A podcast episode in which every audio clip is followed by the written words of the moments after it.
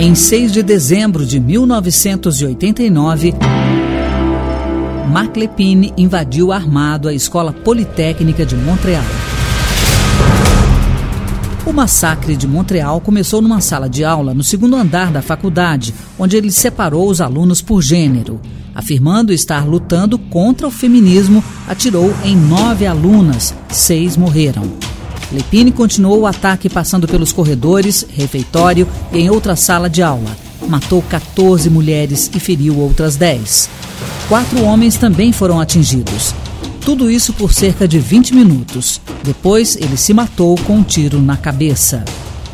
No bolso de dentro do casaco de Lepine foram encontradas três correspondências: uma carta de suicídio e duas para amigos.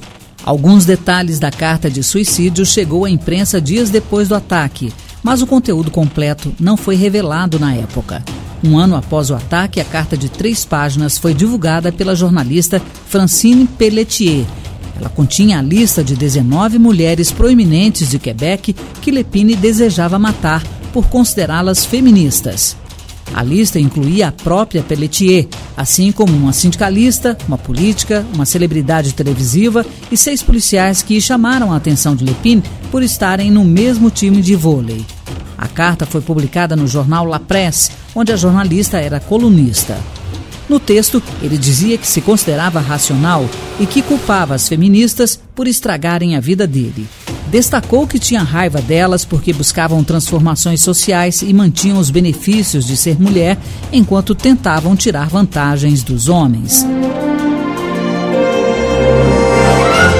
Desde 1991, 6 de dezembro é o Dia Nacional de Memória e Combate à Violência contra a Mulher. Nesta data ocorrem ações contra a discriminação de gênero. ONGs e centros de apoio a mulheres desenvolvem iniciativas de sensibilização de todas e todos no sentido de erradicar os infindáveis atentados contra os direitos humanos.